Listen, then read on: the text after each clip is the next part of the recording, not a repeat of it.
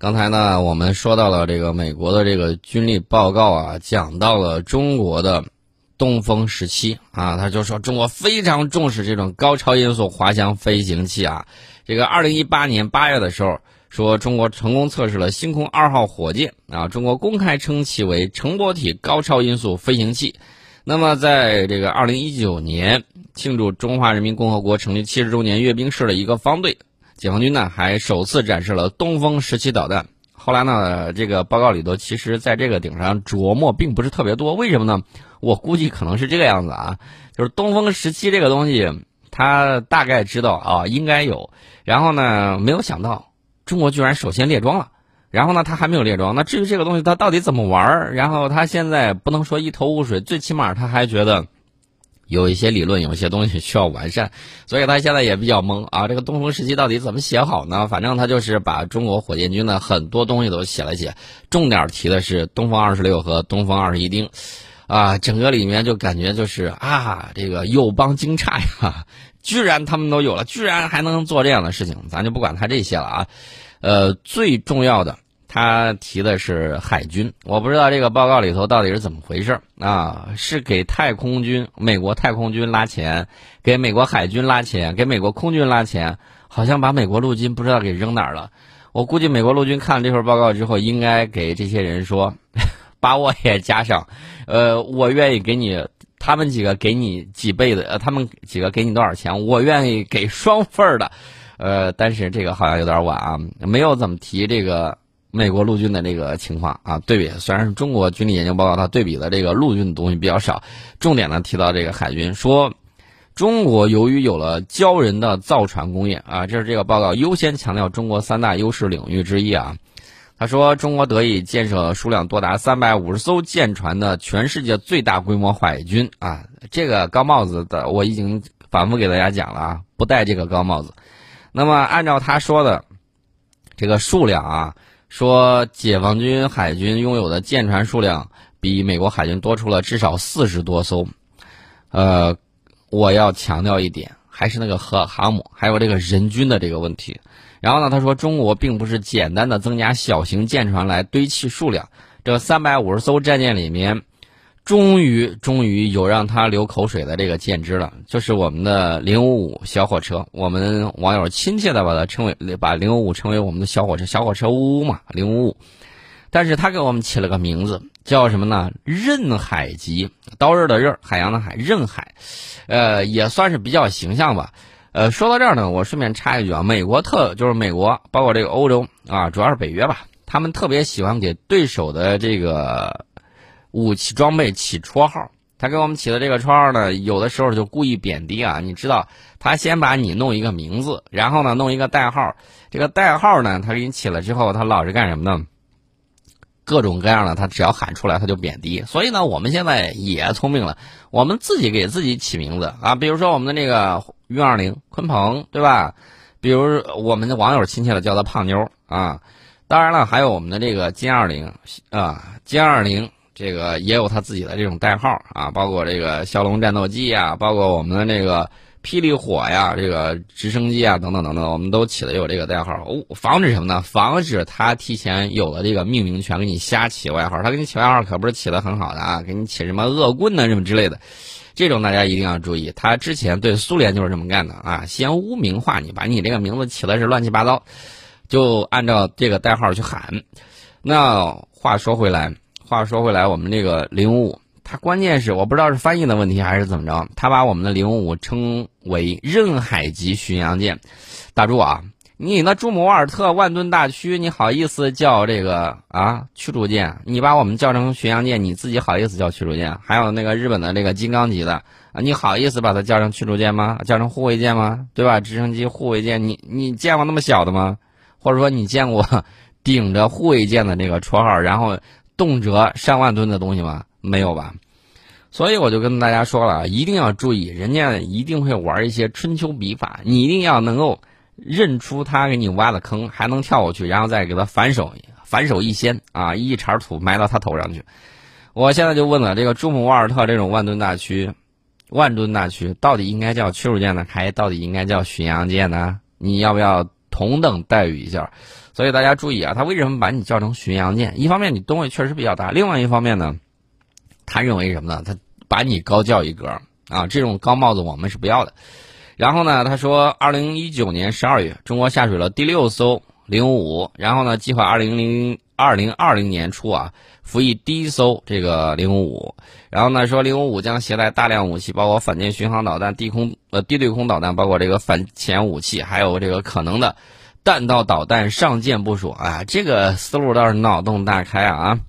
呃，他说还有反舰弹道导弹。他说一旦这个反舰弹道导弹在舰上部署，然后他回忆一下他们之前讨论过的东风二十一丁和东风二十六反舰导弹，再想象一下多艘大型中国战舰在其他武器装备之外装备某种形式的反舰弹道导弹，啊，这个他就觉得，啊，这好仿佛做了一场噩梦啊。至于他们的这个想法，咱就不多说了。至于说到我们零五五呢，还是要夸一下零五五。我觉得这个将来还是有很大的这种发展的。当然，我希望的将来是全能舰、全电舰未来的这种发展。咱就不跟你玩这一类的这种游戏啊，不不跟你玩这个数字游戏和概念游戏。要搞就搞创新，要领先就要领先美国。我们的科研人员要有这样的这种自信，要有这样的这种能力。然后呢，让就像马伟明院士一样，要领先就领先美国多少年啊？我觉得这样是好的，这样的话呢，也促进科学技术的这种发展啊。至于说这个美国在那儿展望未来，说中国海军终极目标是打造一支拥有多艘航母、以航母为核心的这个海军，呃，包括这个新造航母啊什么之类的。我觉得这一点，美国其实他倒是不怕，为什么呢？他自己也有啊，所以他不担心。他担心的是什么？担心的是你那些杀手锏武器。这份报告呢，网上我觉得这个已经有很多版本的，大家可以去看啊，包括有解读的。然后呢，他又讲到了，包括我们统一整合所有研发项目，而不是让这些项目互相竞争。比如说，美国近些年来削弱了本国造船能力，导致越来越多的瓶颈出现。他呃，他提到了一点，其实是在我那个付费节目里面给大家讲过，就是造船业。呃，他说中国呢，一方面大力提倡本国的这个造船能力就是提升啊，另外一方面呢，他还可以用一种有效的方式来为造船业募集资金。美国的相关造船厂现在民用的几乎很少了啊，基本上都是军用的。那么中国所有造船厂呢，按照他的说法就是军民两用的造船综合体。既可以获得雄厚的资金和灵活性啊，基本的设施成本又是分散的，然后呢，还可以不断的在提升技术，保留优秀的这种产业工人啊，就是造船工人，提升技术的这个同时，还可以使自己造船的这个成本呢大大降低。网上有一个说法说，这个一艘零五五啊，一艘零五五是相当于美国打算造的阿里伯克三的这个水平，甚至还要好一点。那么，美国造一艘阿里伯克级驱逐舰啊，它的这个舰只呢，足够我就是这个价钱足够我们造三艘，足够我们造三艘。大家可以想象一下，你想玩军备竞赛吗？我们造三艘的价格在底子上一艘，你说我们要造造三艘的话，你造一艘就按照这个速度来，我喝三个，你喝一个，大家想一想，那到最后会是什么样一个状态？你想拼数量？拼数量拼不过，想拼质量，质量伯仲之间，那你说你还怎么玩？这个东西确确实让他也很头疼。然后呢，这个美国呢现在也在反思有些问题，说美国海军的战略到底是什么？要实现这个战略，美国海军到底需要什么样的舰船？那其实呢还有一个潜在的一个问题，就是美国海军想要实现这个战略需要的舰船，怎么去给它造出来，而且是以合理的价格造出来？而且要造够足够的数量，这些工程技术问题怎么去实现？怎么样去平衡它的利益相关部门？怎么样在国会里面给自己争到更多的经费？啊，这些都是需要美国认真去考虑的。我们就不去操心这个事情了啊。这个回顾了这个报告本身呢，这个五角大楼也指出啊，说这个啊，其实还在渲染说海外驻扎、力量投射啊，这个能力怎么怎么样，然后就扯了一通。这个就属于什么呢？属于，呃，我记得鲁迅先生在有一本小说里头这么写的：“和尚摸得我就摸不得吧。”然后 大家可以看啊，有这么样一个情况。那至于说到他讲到了其他的，包括这个网络战、太空战、战略支援部队，讲到了这个轨道资产，讲到了这个正规军、准军事组织、民兵的这个架构的互相转换什么之类的，反正就给你讲了特别多，啊，组织运作，然后呢，这种改革不断的这种发展，并驾齐驱的这种战力。怎么怎么样，然后就扯了扯了特别远啊，扯了特别远，大家可以去看一看啊。这个我们就不多讲了。我觉得历史车轮滚滚向前，时代潮流浩浩荡荡，历史只会眷顾坚定者、奋进者、搏击者，而不会等待犹豫者、代谢者和畏难者。所以说呢，我们要迎难而上。历史潮流呢滚滚而来，他，呃，怎么讲呢？顺之者昌，逆之者亡。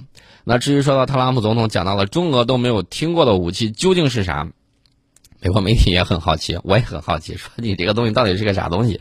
啊，他自己曾经吹嘘过美国拥有秘密的核武器系统。呃，美国媒体当然了，大家一方面看看他写的这篇文章，另外一方面呢，心里头打一个问号。他说可能是 W 七六杠二型的新型核弹头，啊，说这个美国已经建立了一个从未有过的新型核武器系统。这是特朗普在记者鲍勃·伍德沃德的新书《愤怒》里面讲述的这个东西。呃，他是特朗普原话是这么说的，翻译翻译啊，你我们已经建立了这个国家从未有过的核武器系统，有些东西你都没有见过或听过，甚至连俄罗斯和中国也没有听说过。那你这么一说，我们不就听说了吗？这个一事儿还是很有意思啊。他说的这个言论很奇怪啊，因为联邦政府没有宣布说要正在开发一种新的核武器，也没有寻求资金来实现这个目标。那核武器的开发难度是很大的，而且花费比较贵。那一款新的核武器可能需要十年或者是更长的时间，才能够从一份起草文件里面变成放放在这个发射井或其他载具里面的这种导弹。那这个美国媒体认为。啊，这个是不是 W 七二杠 W 七六杠二型的新型核弹头啊？这个核弹头将用于装备三叉戟第五型潜射弹道导弹。那么，美国海军呢，现在部署的是十二艘弹道导弹核潜艇，每一艘装备了大约二十枚三叉戟第五型的潜射弹道导弹，每一枚导弹可以搭载四到五枚 W 七六型的核弹头。这个 W 七六型的核弹头爆炸威力呢，大概是十万吨啊，大概是广岛原子弹爆炸威力的六倍。现在这个东西，大家可能会说，当年苏联不是造过那个沙皇炸弹嘛？啊，这个还简装了之后，还有这个半个亿的这个 TNT 当量。呃，大家可能会想，那做那么大，其实这个东西呢，不是越大越有用啊，它的这种战术，因为这种。大当量的，你只能干什么？只能做实验，或者说作为一个核威慑。你真是用到的时候，比如说在战场之上，你搞这种战术级的低当量、呃低辐射，或者说有其他加强某一方面的第三代核武器的时候，通常情况之下，它的这个当量呢要可控，然后呢效果要能够评估，然后呢它整体的运用要既能伤敌，又又不是特别伤己。能够把这个威力控制在一定范围之内，这种小当量的这种战术核弹，恰恰是有一些大国竞争的时候特别热衷于推崇的东西。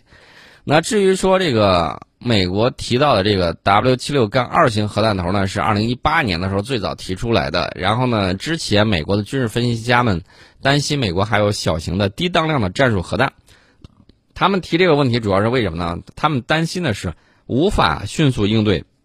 就是俄罗斯低当量核武器的打击，因为美国战术核武器，之按照之前没有透露出来这个消息啊，他们分析的是只有战斗机搭载的这种核弹，而这种核弹的准备和部署时间呢，可能需要好几个小时。那三叉戟第五型潜射导弹呢，可以在几分钟之内完成像 W 七六杠二型这样的这个核弹头的部署，然后快速突破敌人的防空系统，以实现打击效果。大家千万不要以为。这个世界就很和平，就很太平，不是这个样子的。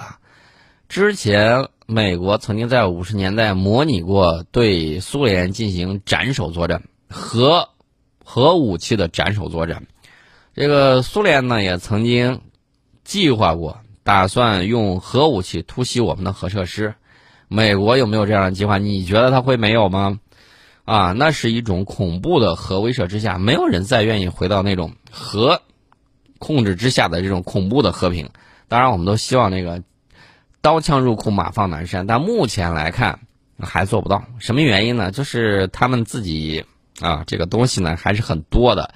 另外一方面呢，他一看常规武器不行的话，他怎么办呢？他为了提高自己的威慑能力，他就会提升自己的这种核弹头，然后呢，并且不但于说我要使用这个核弹头。而且呢，他们还不断的提高质量，加强某一方面的这个能力，突出某一方面的这种作用，搞核讹诈，搞核威慑。所以，至于说美国是否真正需要这个 W 七六杠二型的核弹头，外界有很大争议。有很多观察人士认为，这种武器既没有必要，也很危险啊。而且呢，美国科学家协会认为，对手能够探测到三叉戟第五导弹的这种发射，担心什么呢？担心这个东西一发射之后，一探测到，大家认为。你是打算打核大战呢，还是打算怎么着呢？他怕这个，这个误解了之后，结果本来你打的是战术核弹，对方认为你进行了这种核攻击，然后呢，直接一股脑的打出去了，那到时候这个事情就很容易误判啊。所以说呢，这个美国专家也担心这个问题。那至于他怎么去折腾，我们先进一下广告，广告之后跟大家接着聊。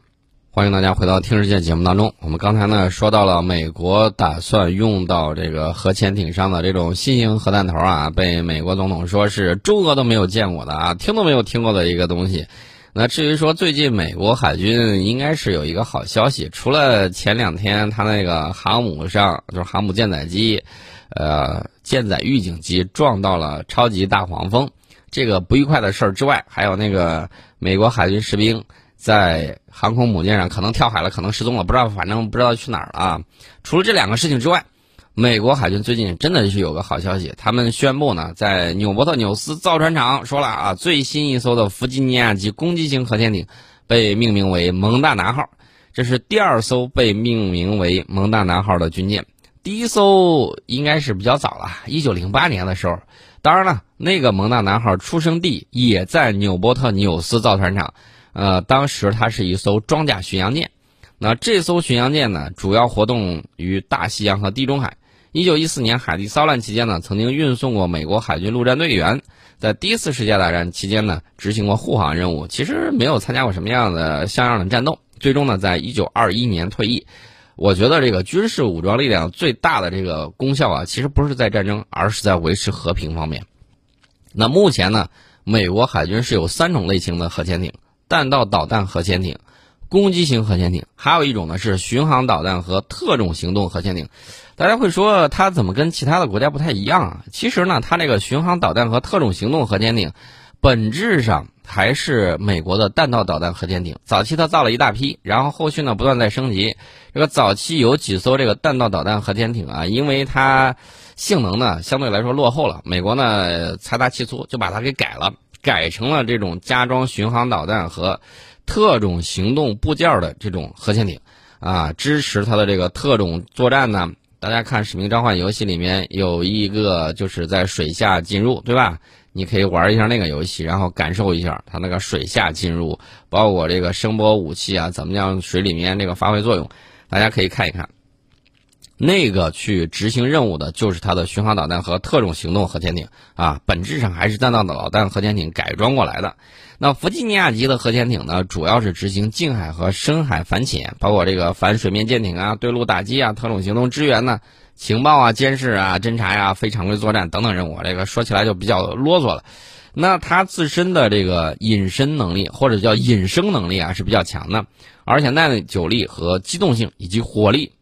呃，都很厉害，使它具有海上控制、力量投送以及前沿部署，包括海上安全和威慑的这种能力。弗吉尼亚级核潜艇正在取代老式的洛杉矶级的核潜艇。美国海军呢，从1998财年开始采购弗吉尼亚级核潜艇，第一艘是在2014年10月份服役。大家再看啊，这个最新一艘的，这过去六年时间了啊，还是造的比较多的。那么跟海狼级相比，弗吉尼亚级肯定不如海狼级先进啊！这个大家要明确，造价成本相对来说会低廉一些。海狼级呢太贵，造了没几艘不造了。为什么呢？冷战结束了，没必要保持如此高昂昂贵的东西。它现有的装备就足以应对这个世界各国海军。那没有想到，万万没想到的是，中国造船业一枝独秀，迅速发展起来，而且建造了大量的合适的这种水面舰艇和水下舰艇，这是他万万没想到的。那所以现在呢，他在更新的他的这个弗吉尼亚级，把老旧的这个核潜艇呢给更换掉，这是更加适合于冷战，就是后冷战时期的这种潜艇任务。蒙大拿号呢是二零一五年四月开工建造。呃，有十二个垂直导弹，就是垂直导弹发射管，还有四个五百三十三毫米的这个鱼雷发射管。它既能够发射战斧巡航导弹、马克思八这个鱼鱼雷，还有鱼叉反舰导弹，还能够干什么呢？还能够执行一些这个，就我讲的特种行动的这个支援活动，也是可以。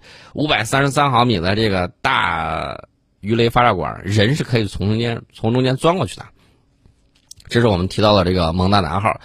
说了这么多呢，咱们今天的节目呢也差不多，这个快到时间了。明天的时候呢，我们再接着跟大家聊，到时候呢会跟大家聊一些更加有趣和好玩的，比如说日本今呃提出了今年要搞一个什么导弹防御新计划，而且呢听听印度媒体同行说，这个苏五七首个外国用户不是印度，也不是中国，而是另外一个国家，这个国家到底是谁？